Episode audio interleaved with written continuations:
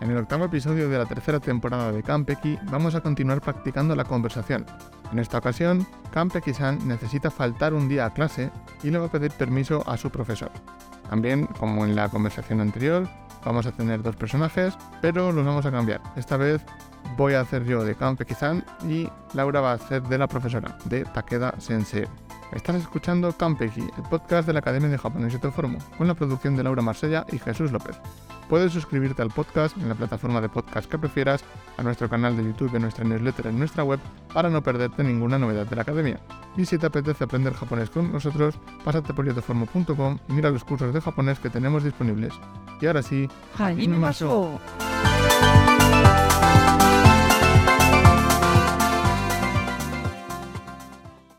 あの、すみません、武田先生。来週の金曜日、授業を休ませていただきたいのですが、どうしましたか？病院で検査を受けなければならないので、休ませていただきたいのです。そして、金曜日の試験を受けることができないかもしれません。別の日に受けてもよろしいですか？はい、大丈夫です。他の日程を考えてみます。ただ、試験が他の日にある場合は、授業を休まないようにしてくださいね。はい、わかりました。ありがとうございます、武田先生。検査がスムースにいけばいいですね。 A continuación vamos a traducir el diálogo línea a línea, como hacemos en todos los episodios de conversación, para que entendáis qué significa exactamente cada frase. Laura, léenos la primera frase del diálogo en japonés. あの、すみません、武田先生。来週の金曜日、授業を休ませていただきたいのですが、 Y esto en español se traduciría como Esto, disculpe, profesora Takeda. Necesito sentarme de clase el viernes de la próxima semana. どうしましたか ¿Qué te ha pasado? 病院で検査を受けなければならないので、休ませていただきたいのです。 Necesito sentarme porque tengo que hacerme unas pruebas en el hospital. そして、金曜日の試験を受けることができないかもしれません。別の日に受けてもよろしいですか Además, no sé si podría hacer el examen del viernes. ¿Podría hacerlo otro día? はい、大丈夫です。他の日程を考えてみます。 Claro, sin problemas. Pensaré en otro día. ただ、試験が他の日にある場合は、授業を休まないようにしてくださいね。 De todas formas, si ponemos el examen otro día, por favor, organízate para no tener que faltar a clase. はい、わかりました。ありがとうございます、武田先生。 Claro, entendido. Muchas gracias, profesora Takeda. Espero que la prueba vaya bien. Bien, pues ahora que hemos traducido el diálogo, vamos a destacar algunos puntos gramaticales que os vamos a explicar y poner frases de ejemplo para ver cómo se utilizan eh, en otras situaciones. El primer punto que nos va a explicar Laura es la estructura Nakereba Naranai. Laura, ¿para qué se utiliza esto? Bien, esa estructura, Nakereba Naranai o en formal Nakereba Narima Sen, es una forma para expresar la necesidad o la obligación de hacer algo en japonés. Es similar a la estructura en español tener que o deber, y se utiliza para indicar que algo es necesario o imprescindible. La estructura se forma a partir del verbo en su forma negativa nai, ¿vale? Es decir, verbo en forma nai más kereba naranai. ¿Qué pasa? Que este verbo en forma nai lo que tenemos que hacer es pasarlo a forma nai y quitarle la i, ¿vale? Que esto se os olvida a veces. Por ejemplo, benkyo shinakereba naranai. No es benkyo shinai kereba naranai, es benkyo shina kereba naranai. Entonces lo ponemos en forma nai, quitamos la i y luego ponemos kereba naranai o en formal kereba narimasen. Veamos algunos ejemplos. Nihongo benkyo shinakereba narimasen. Debo estudiar japonés o tengo que estudiar japonés. Kyoyu ni reporto o kakanakereba naranai. Tengo que escribir el informe hoy mismo. Kanoyu ni wa. Tengo que disculparme con ella. En resumen, la estructura nakereba naranai se utiliza para expresar una necesidad u obligación en japonés y se forma a partir del verbo en su forma negativa nai, seguido del patrón kereba naranai. Otra estructura que hemos visto en el, diálogo, que eh, Kampeki-san lo ha dicho un par de veces, es Yasumase te itadakimasu. Ese masete itadakimasu. ¿Vale? Esta estructura, que la vamos a indicar como sasete itadakimasu, para explicarla, Es una forma de expresar, cortesía y respeto hacia la otra persona en japonés al solicitar o al pedir algo o al, informar de algo, se utiliza de manera formal y respetuosa en situaciones donde se desea mostrar consideración hacia el interlocutor, ¿vale? Esta estructura se forma a partir del verbo en su forma causativa, seguido del verbo itadaku, que es recibir en ken yogo. Yo en este caso estoy diciendo sasete itadakitai, sasete itadaku, sasete itadakimas, porque sasete es la forma causativa del verbo shimas, ¿vale? Para ponerlo como ejemplo general. En español, esta estructura sería parecida a decir, permítame tomarme un día de descanso, por ejemplo. Permítame tomarme un descanso. Y asumas te itadakimas. Es ese permítame, ¿vale? Se entiende en español que hablamos de usted, que sería parecido a expresar eh, em, educación, ¿no? Expresar respeto en japonés, con el kenyogo para indicar ese nivel de cortesía, ¿vale? Eh, vamos a poner algunos ejemplos para que se entienda un poquito más claro.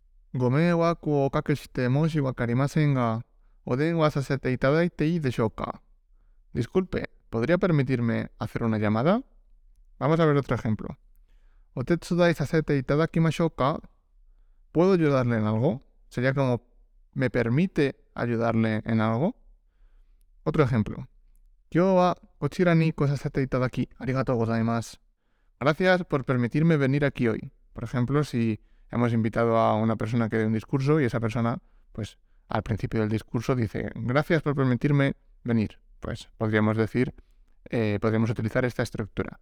En resumen, la estructura sasete itadakimas, es decir, verbo forma causativa más te itadakimas, se utiliza para mostrar respeto y consideración hacia la otra persona en japonés y se utiliza a partir de, o sea, se forma a partir del verbo en su forma causativa, seguido de te y tadakimas. Se podría también utilizar comúnmente en situaciones formales donde se desea ser cortés y respetuoso.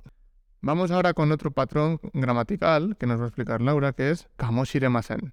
Laura, ¿para qué se utiliza kamoshiremasen? Kamoshiremasen es una estructura que se utiliza para indicar la posibilidad o probabilidad en japonés. Es similar a la estructura en español tal vez, quizá, quizás o em, puede que. Normalmente, casi siempre al traducirlo queda bastante bien en español como puede que. Se utiliza para indicar que algo es incierto o que no se tiene cierta certeza de ello. Entonces, eh, para que lo entendáis bien, vemos una nube en el cielo y entonces decimos, puede que mañana llueva. En este caso, no somos los del pronóstico del tiempo, entonces no tenemos ni idea. Entonces, la probabilidad de que llueva no la tenemos muy fiel, o sea, no tenemos ni idea de verdad si va a llover o no, pero vemos una nube y se nos ocurre decir esta frase.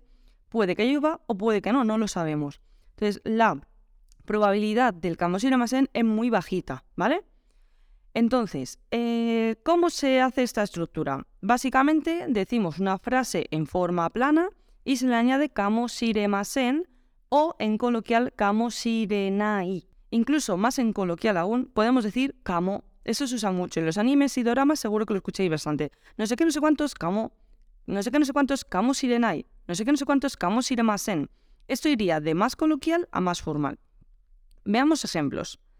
Hasta wa ame ga furu kamo siremasen. Tal vez llueva mañana. Ese es el ejemplo que os estaba diciendo antes. realmente no tenemos ni idea, pero puede que llueva mañana. Tal vez llueva mañana. 2. Kare wa. Puede que él llegue tarde.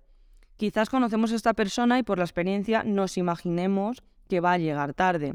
¿Vale? Chikoku pero realmente no lo sabemos. 3. Kono hon wa yakunitatsu kamosiremasen. Puede que este libro sea útil. Este libro tal vez sea útil. Hasta que no lo cojamos o lo compremos y lo leamos, no sabremos de verdad si es útil o no, pero nos da esa sensación. En resumen, la estructura Kamosiramasen se utiliza para expresar una posibilidad o probabilidad en japonés y se forma a partir de la forma plana, tanto de verbos como de adjetivos o sustantivos. Ahora sí, hay que tener cuidado porque es la forma plana modificada. Y eso quiere decir que en este caso hay unas excepciones y es que la forma de los sustantivos y de los adjetivos tipona va a ir sin el da. Recordad que el da es el verbo des en coloquial.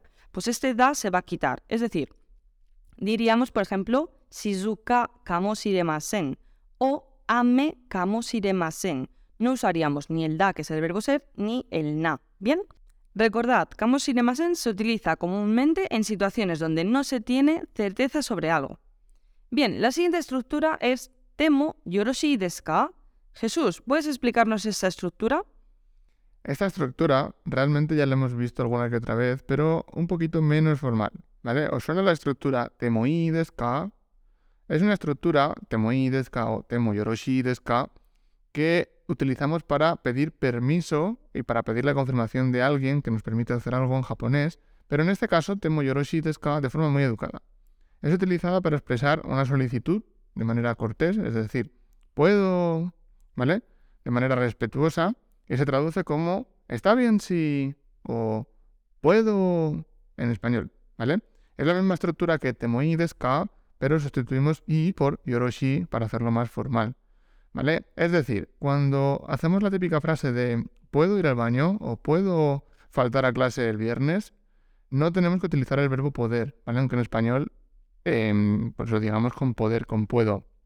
En japonés, poder de kiru es tener la capacidad de, ¿vale? Poder hacer algo literalmente, ¿vale? Es decir, si decimos puedo ir al baño, es tengo la capacidad, puedo literalmente ir al baño, yo soy capaz de ir al baño, ¿vale? Para pedir permiso usamos este temoi desu ka, temo yoroshi desu ka. ¿Cómo se, ¿Cómo se forma? Esta estructura se forma a partir del verbo forma te, ¿vale? En este caso, eh, yasun demo, por ejemplo, ¿vale? Para eh, yasumi más. Seguido de la partícula mo, yasun de mo. Y el adjetivo yoroshi con desu ka, yoroshi desu ka, que significa yoroshi correcto o bueno. ¿vale? Es como y, pero mucho más formal. Entonces, vamos a ver varios ejemplos donde lo vamos a ver un poquito más claro. El primero sería, Kutsuo nui demo yoroshi desu ka? Está bien si me quito los zapatos o puedo quitarme los zapatos, pero muy formal, ¿vale? Siguiente, Konoseki ni suwatte mo desu ka? ¿Puedo sentarme en este asiento? Shishoku shite mo yoroshi desu ka?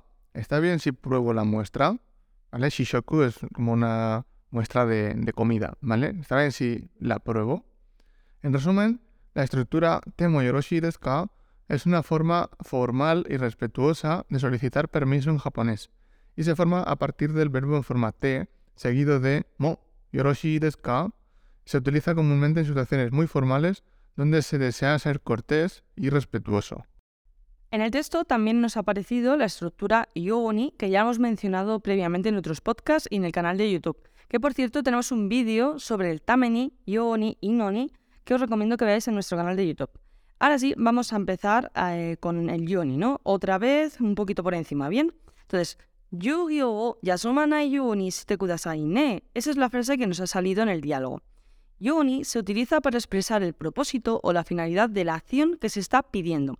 En este caso, la finalidad es que el receptor de la frase planifique de tal manera que no sea necesario faltar a clase.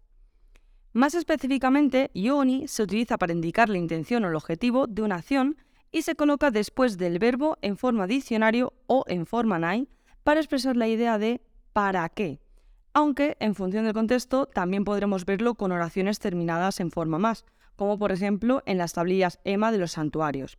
Cuando pedimos deseos, es muy típico usar forma más, yo o ni, y dejar la frase sin acabar. En esta frase usamos el verbo yasumanai, que significa no faltar. Entonces, para que no faltes al examen, en este caso sería así, yasumanai yo ni, si te kudasai ne. Es como, por favor, haz por no faltar al examen. Intenta no faltar al examen. Otros ejemplos serían, hasta no asa hayaku o kirareru yo ni, konban wa hayame ni ne yo. Mañana quiero levantarme temprano, así que esta noche iré a dormir temprano. O dicho otra forma, para poder levantarme mañana por la mañana temprano, esta noche me iré a dormir temprano. La siguiente frase es Hikoki ni noru ni pasupoto ni kaban ni irete kudasai. Antes de subirte al avión, mete el pasaporte en la mochila para que no se te olvide. En este ejemplo, yo ni se utiliza para indicar el propósito de la acción, que es asegurarse de que no se olvide el pasaporte antes de abordar el avión. 3. Shiken ni goukaku dekiru you ni mainichi benkyou suru tsumori desu. Voy a estudiar todos los días para poder aprobar el examen. En este ejemplo, se utiliza para expresar el objetivo de estudiar todos los días, que es aprobar el examen. Entonces, repito por si acaso para que quede claro la estructura de ni. Normalmente se usan verbos en forma potencial, aunque no siempre, y en forma diccionario. O, en el caso de que sea negativo, usamos forma nai. Ir eh, yoni significa para o para qué. Pues con todo esto espero que más o menos hayan quedado claro todas estas estructuras. Esperamos que os haya gustado este episodio del podcast y si es así, recuerda suscribirte en tu plataforma de podcast preferida o en nuestro canal de YouTube.